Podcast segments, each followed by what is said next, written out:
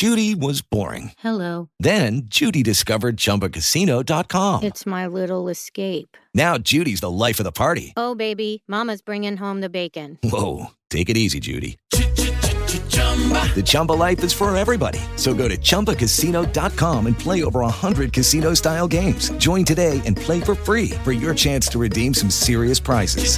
chumba ChumbaCasino.com. No purchase necessary. Void where prohibited by law. 18 plus terms and conditions apply. See website for details.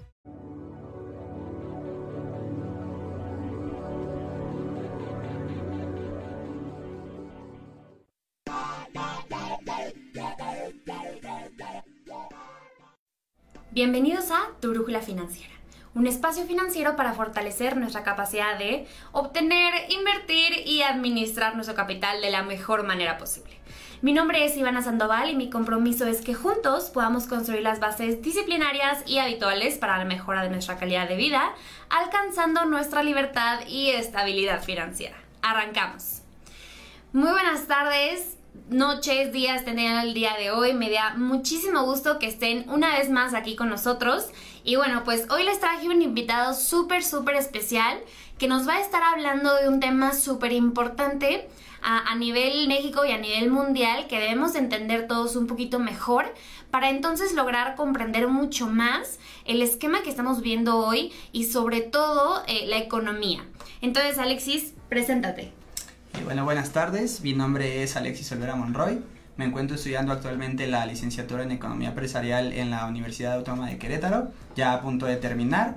Y pues ya desde hace dos años aproximadamente estoy invirtiendo mi capital y eh, mi plan futuro es poder asesorar a las personas en todo, toda esta parte y poder saber cómo manejar su dinero. Súper Alexis, ¿qué fue lo que más te llamó a, a, a decidir este, dedicarte, a dedicarte a esto? Pues sobre todo ya que pues en México la mayoría de las personas no saben ahora sí cómo utilizar su dinero, vi ahí un potencial impresionante y ahora sí que desde la preparatoria me gustó esta carrera, la empecé a investigar más y pues como te comentaba desde hace dos años estoy tanto manejando mi dinero como apoyando a las personas a que sepan manejar el suyo. Claro, perfectísimo. Pues muy bienvenido, nos da muchísimo gusto tenerte aquí. Y el día de hoy vamos a tocar un tema, como ya lo mencioné, súper interesante. Y ahora sí que Alex es casi experto en esto. este, vamos a hablar un poquito acerca de lo que es, o entendiendo más que nada, la, eh, la, la política monetaria. ¿No? Sí. Entonces, Alexis, ¿qué nos podrías decir así con peras y manzanas? ¿Qué es una política monetaria y por qué es tan importante? Pues me parece que es primero importante que la audiencia sepa que la política que se puede tomar se divide en dos. Okay. La primera es la política fiscal, que es de la cual se encarga ahora sí que el gobierno. ¿Qué es lo que hace? Pues todos los recursos que recaudan a través de los impuestos que pagamos todos los ciudadanos, pues saber cómo administrarlos para pues la parte de infraestructura, educación, todo, obras públicas, etcétera. Okay. Y cuando hablamos de política monetaria, ahora sí nos enfocamos en la parte de qué es lo que hace un banco central, las políticas, por ejemplo, para controlar la inflación, este, que ahorita lo vamos a ver que es esta parte del aumento generalizado de los precios, okay. la parte de cómo se mueve el tipo de cambio, el peso respecto al dólar, respecto a otras monedas emergentes.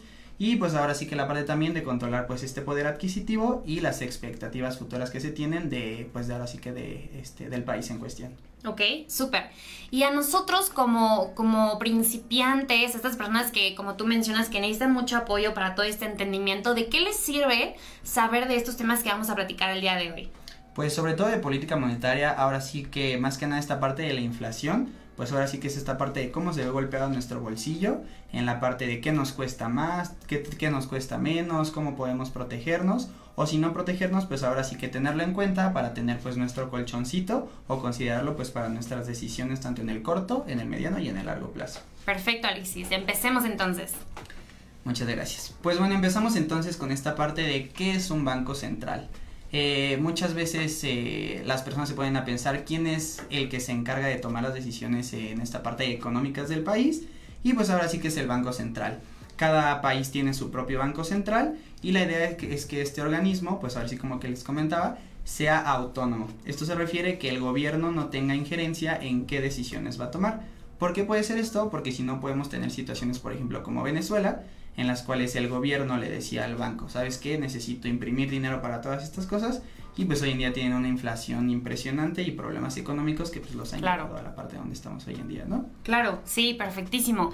Yo creo que esta parte del Banco Central es sumamente importante, eh, más que nada, más que seamos financieros o más que seamos economistas, persona normal, eh, mortal, entendiendo un poquito esto y saber ejecutarlo a qué decisiones tomar en cuanto a sus inversiones, ¿no crees? Sí, claro. Sí, sobre todo por esta parte de que pues el Banco Central lo primero que busca es controlar la inflación. Si ustedes se meten a la página del Banco de México, que es gratuito y libre para todos, ahí dice precisamente la frase este busco controlar la estabilidad de precios y la inflación. Entonces, ¿qué es lo que pasa con esto? Pues el banco busca que no se vea afectado el bolsillo de las personas estableciendo una inflación base respecto al 3% para que de ahí, pues ahora sí que las personas puedan decir, bueno, se está moviendo este producto, sé que en este momento tal vez no debe de comprarlo, lo puedo tratar de sustituir por otro.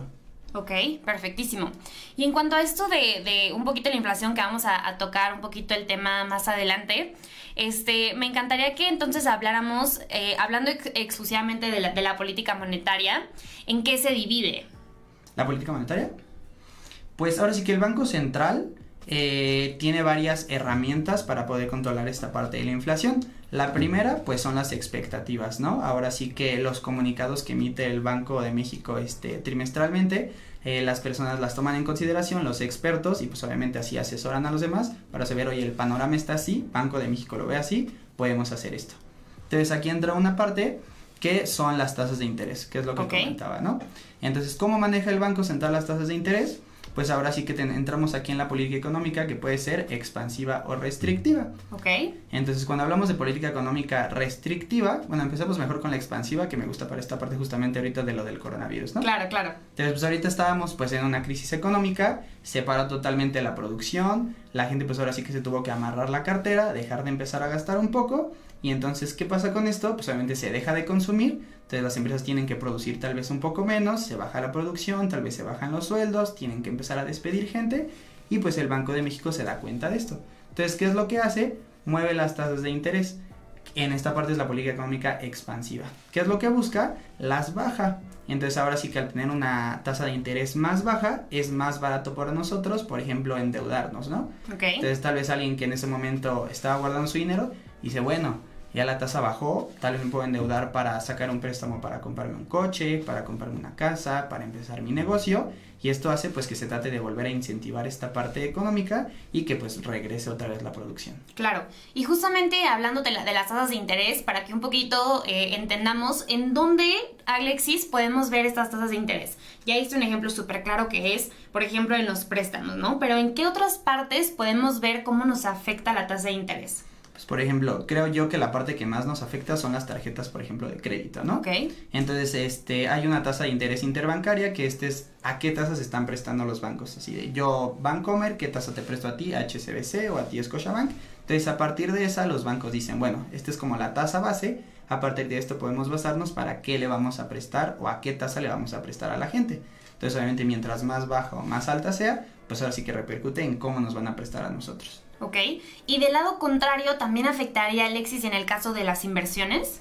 Sí, en esta parte ahora sí que al ser la tasa más baja, los instrumentos de deuda, que es la parte de los préstamos que, que pide el gobierno, que nosotros le prestamos directamente al gobierno, pues se vuelven menos, este, menos apetitosos para los inversionistas, ¿no? En lugar de buscar ahora, por ejemplo, una tasa si se baja al 3%, tal vez ahora van a buscarnos esta parte de renta variable, empezar a invertir en acciones, en bienes raíces o bienes que les puedan tener, pues ahora sí que aumentar un poquito más su poder adquisitivo.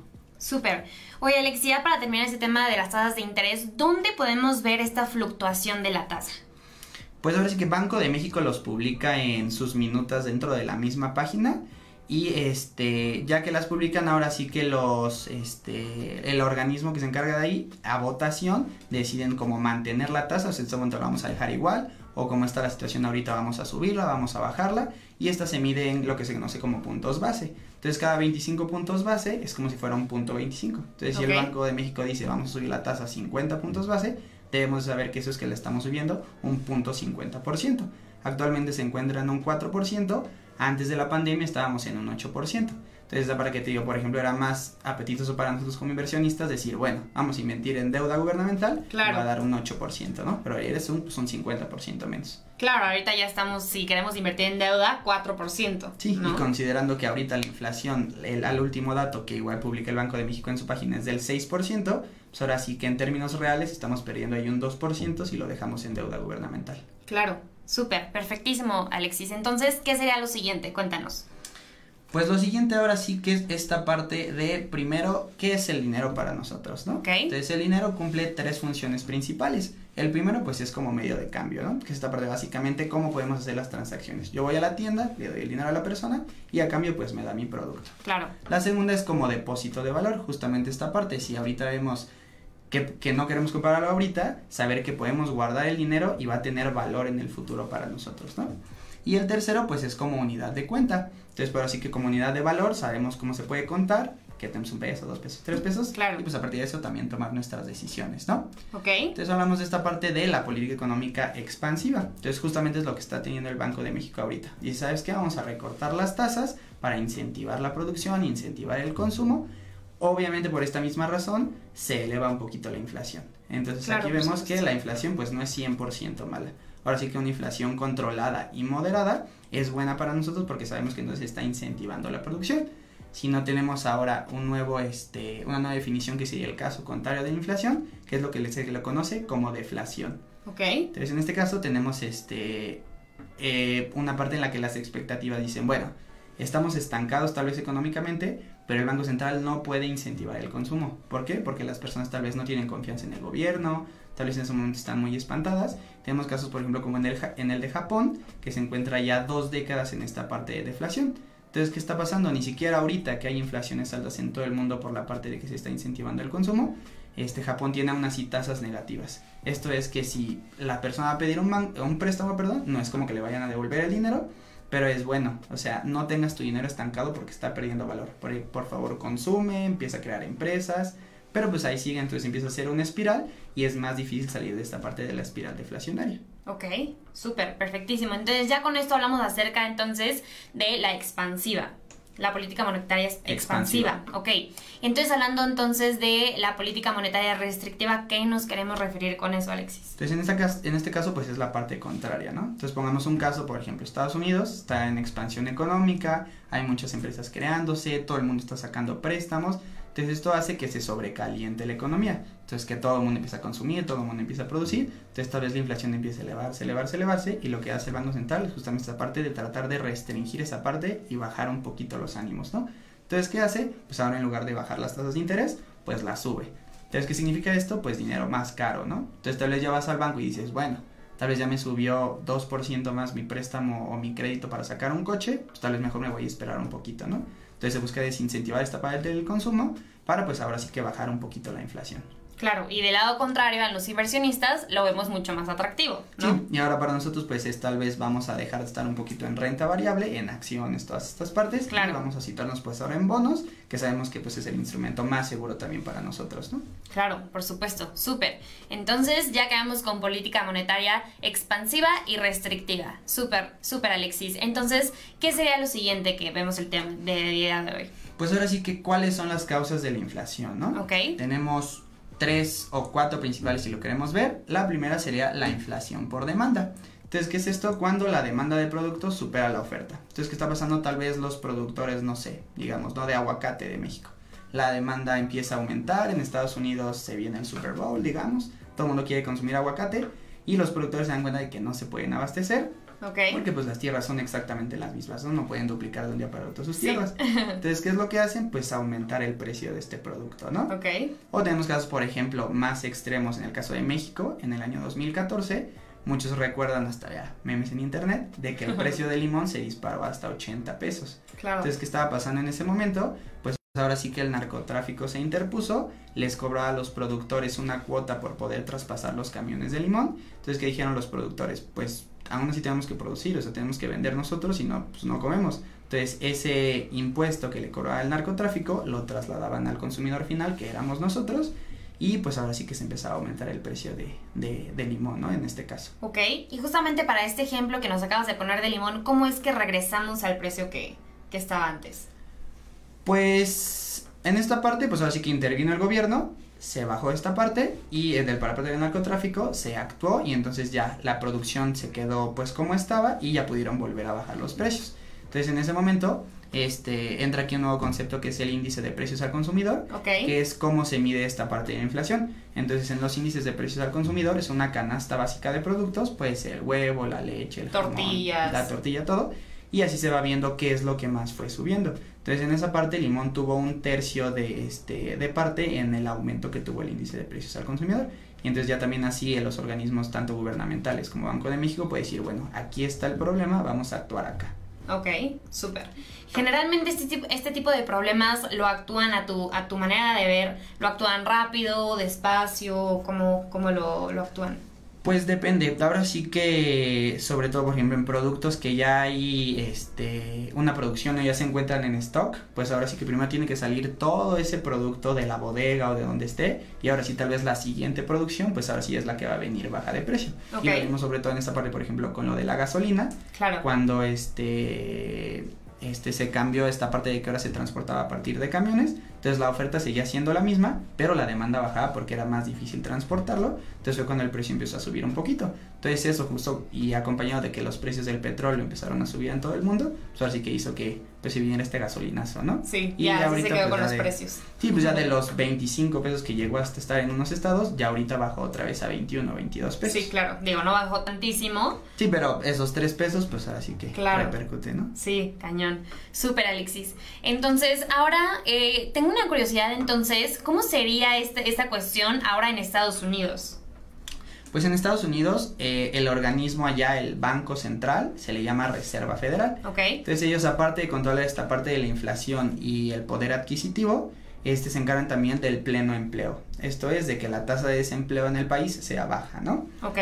Entonces, sobre todo lo que se hizo allá, pues ahora sí que las políticas este, monetarias que se tomaron en ese caso, fue, ¿sabes qué?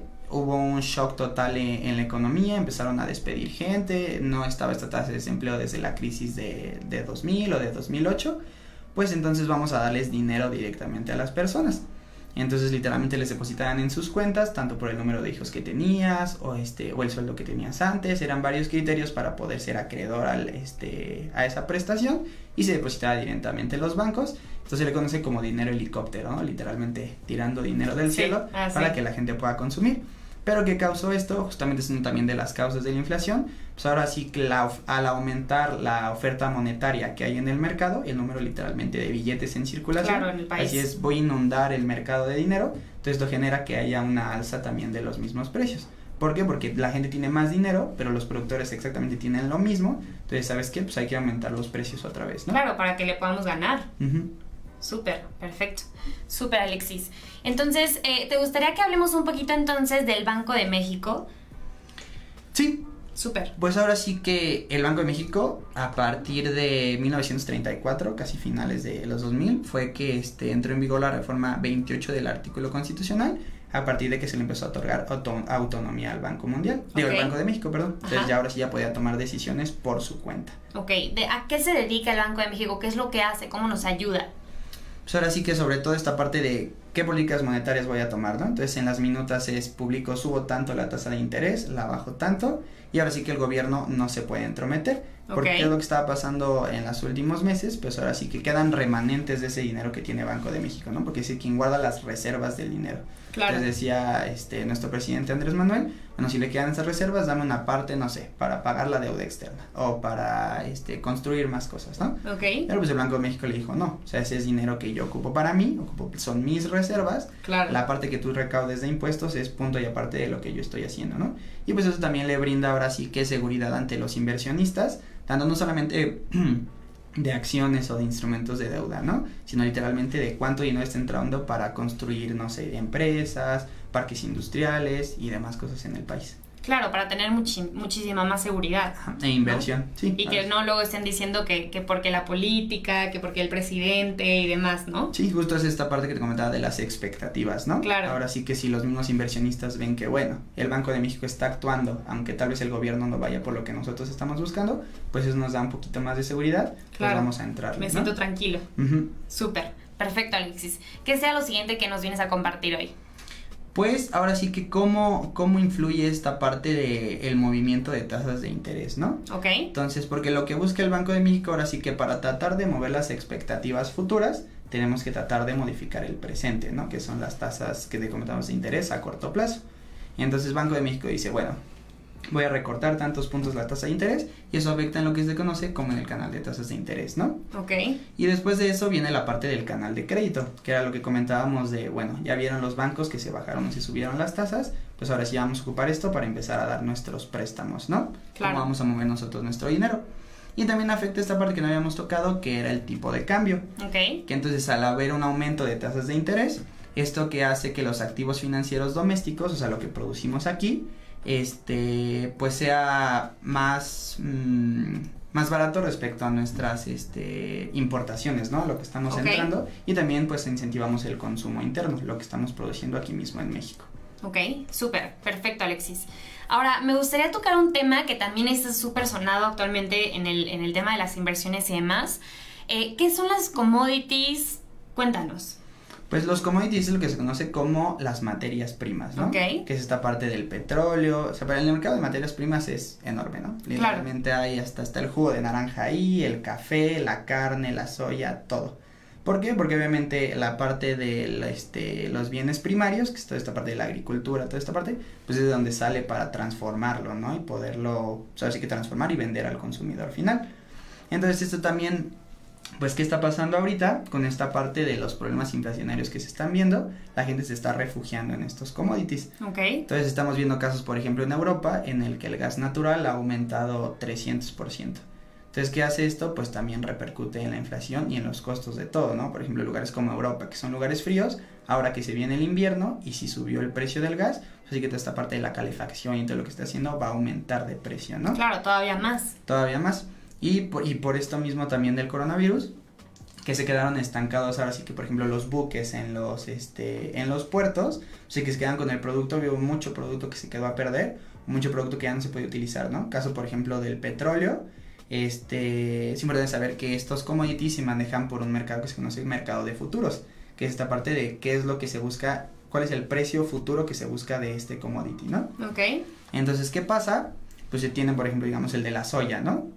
Ven los productores ahorita y dicen, bueno, se viene la temporada de, de lluvias, tal vez vamos a refugiarnos en ese mercado y decir, bueno, vamos a palabrar este precio de, de venta, ¿no? Entonces, ¿qué pasa? Pues obviamente si, si llueve y se les, no sé, se les queda cosecha o se les echa a perder, pues ya saben que ya tienen un precio amarrado. Entonces, esta- esta es una parte que se utiliza mucho en Estados Unidos, en México casi no.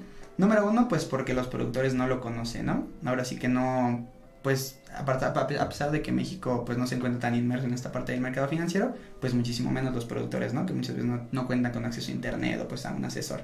Claro. Pero pues puede ser muy bueno por, para esta parte, ¿no? Para que protejan su producción, los precios, sus ingresos y ahora sí que pues sí buscar que no se vea afectado este los ingresos futuros de su cosecha, ¿no? Ok, súper.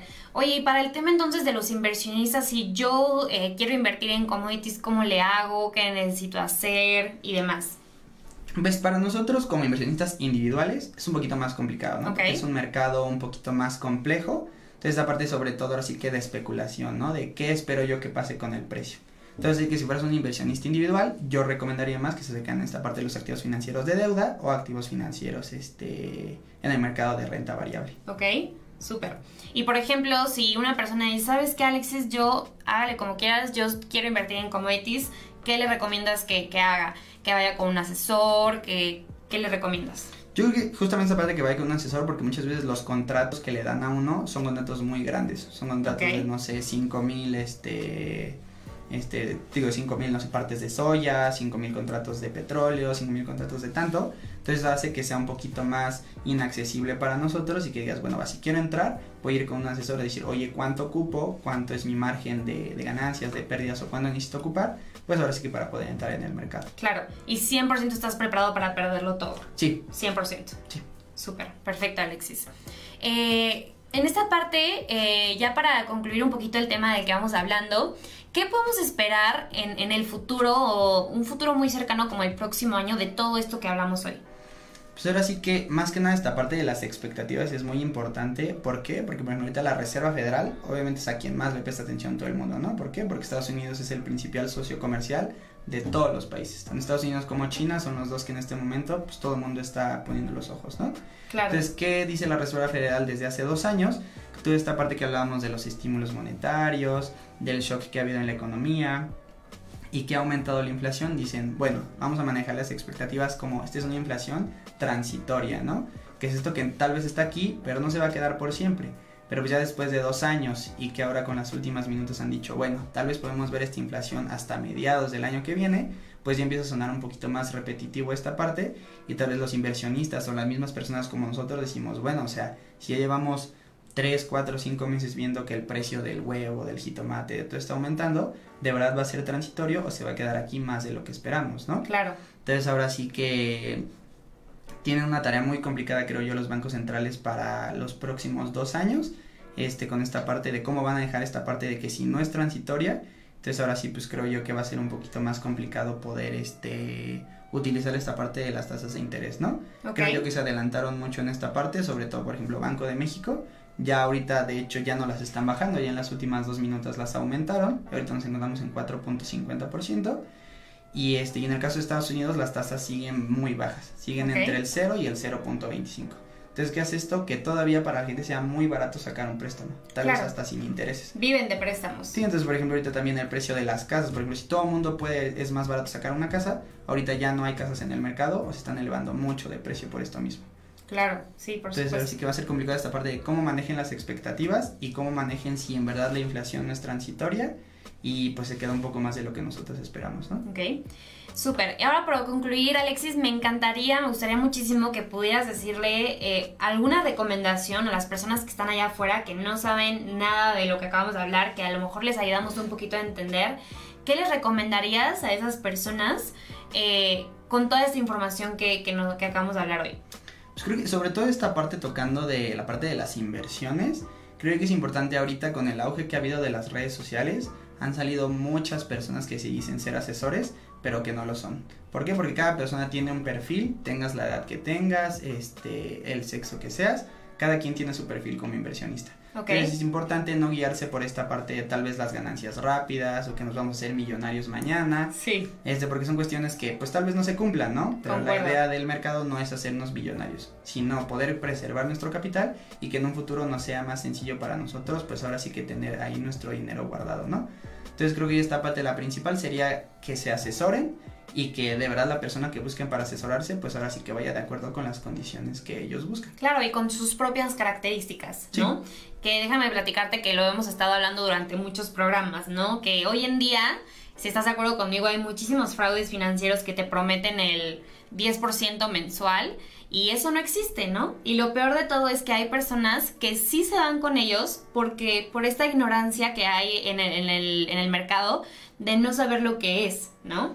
Entonces yo creo que para nosotros es una tarea súper importante ayudar a estas personas a que realmente sean conscientes y realistas de lo que sí es y de lo que no es y como muy bien tú dijiste, perseverar ese capital que tienen para a lo mejor en su retiro o a lo mejor ya cuando estén más grandes que no tengan estas preocupaciones de ya no tengo para comer y cómo le voy a hacer y etcétera, etcétera, etcétera, ¿no? Más que nada una estabilidad tanto emocional como económica, tanto para ti como para tu familia, ¿no? Sí, creo yo que hace falta todavía mucho, sobre todo esta parte de la educación financiera en México y también que haya un poquito más de presión por parte de las instituciones que se encargan de regular esto. Vemos, por ejemplo, este caso de una empresa que se llama Shifra, que es una empresa justamente de esta parte de fraude financiero, Sí. que ya hace dos semanas la Comisión Nacional Bancaria de Valores dijo, ¿sabes qué? Si es una empresa fraudulenta, pero no la termina de cerrar. Entonces aún así sigue ahí en el mercado y siguen atrayendo personas que lastimosamente pues pierden su dinero.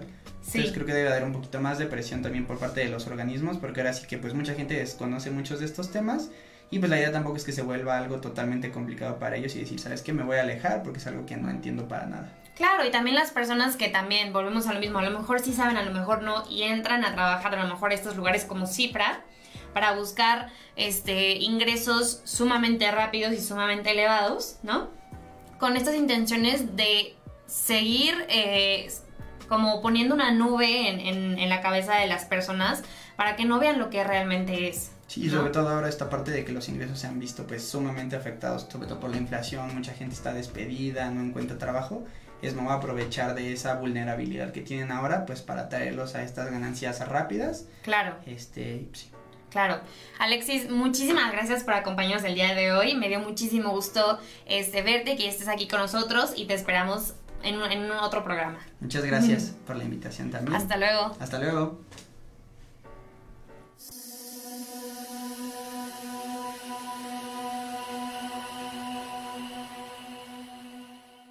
With the Lucky Land slots, you can get lucky just about anywhere.